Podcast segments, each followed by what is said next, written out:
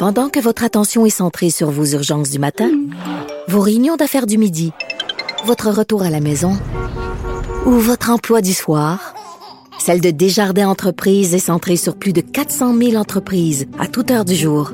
Grâce à notre connaissance des secteurs d'activité et à notre accompagnement spécialisé, nous aidons les entrepreneurs à relever chaque défi pour qu'ils puissent rester centrés sur ce qui compte, le développement de leur entreprise.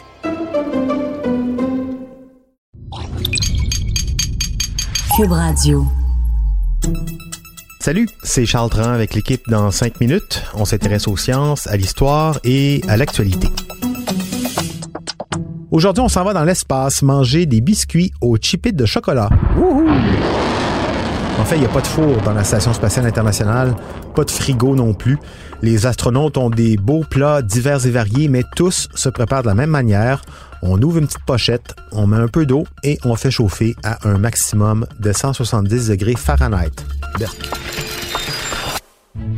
C'est pas parce qu'ils sont dans l'espace les chanceux qu'ils ne peuvent pas se faire plaisir en faisant cuire des petits biscuits.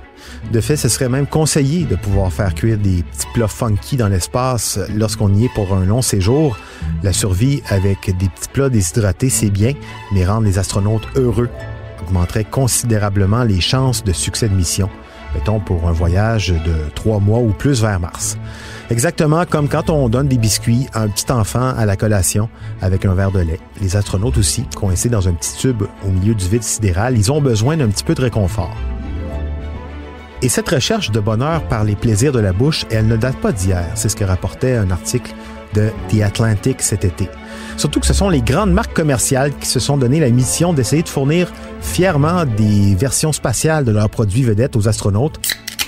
Par exemple, la guerre Pepsi Coca-Cola, elle s'est également transportée dans l'espace. Pepsi aurait englouti des millions dans la recherche pour la fabrication de canettes qui n'exploseraient pas dans l'espace avant de réaliser qu'en microgravité, un gaz contenu dans des boissons ne remonte pas vers le haut de la canette et reste dans le liquide, ce qui fait que les astronautes en absorberaient beaucoup trop ils passeraient leur temps à roter dans l'espace quand c'est pas renvoyé ce qu'ils ont ingurgité. Puis ça, ben, dans l'ISS, t'essaies un peu de limiter les risques. Pepsi, fournisseur officiel de l'ISS, c'est donc pas pour demain.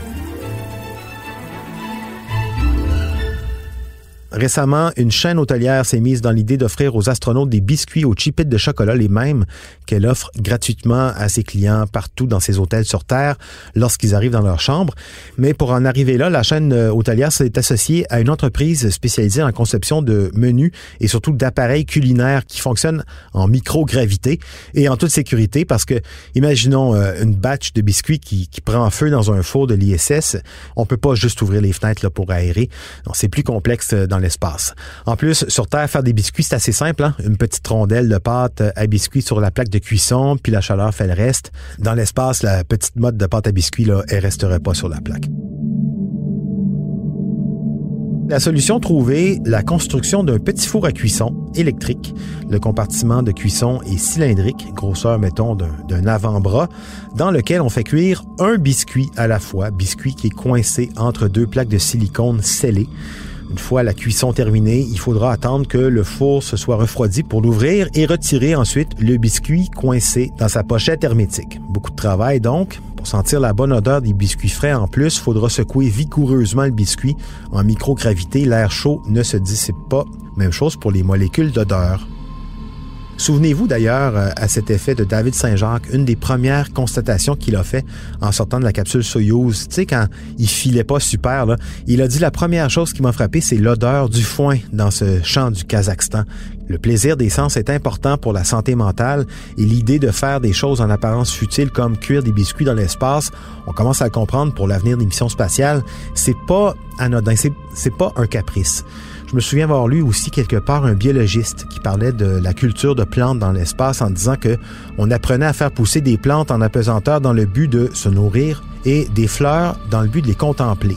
C'est ça l'idée. Survie et poésie, les deux sont essentiels. Cela dit, il faudra prévoir des biscuits qui font pas de miettes, une délicatesse envers les collègues de la station.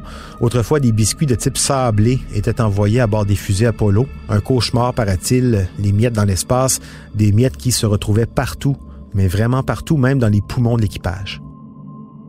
Le four et les biscuits aux chipettes de chocolat qui devraient prochainement être envoyés dans l'espace, ça reste quand même au stade expérimental. En principe, les astronautes qui les feront cuire ne seront pas supposés les manger. Pas encore. Mais moi, je pense qu'il faudra faire comme avec les enfants, les compter avant de partir et les compter au retour, les biscuits. C'était en cinq minutes.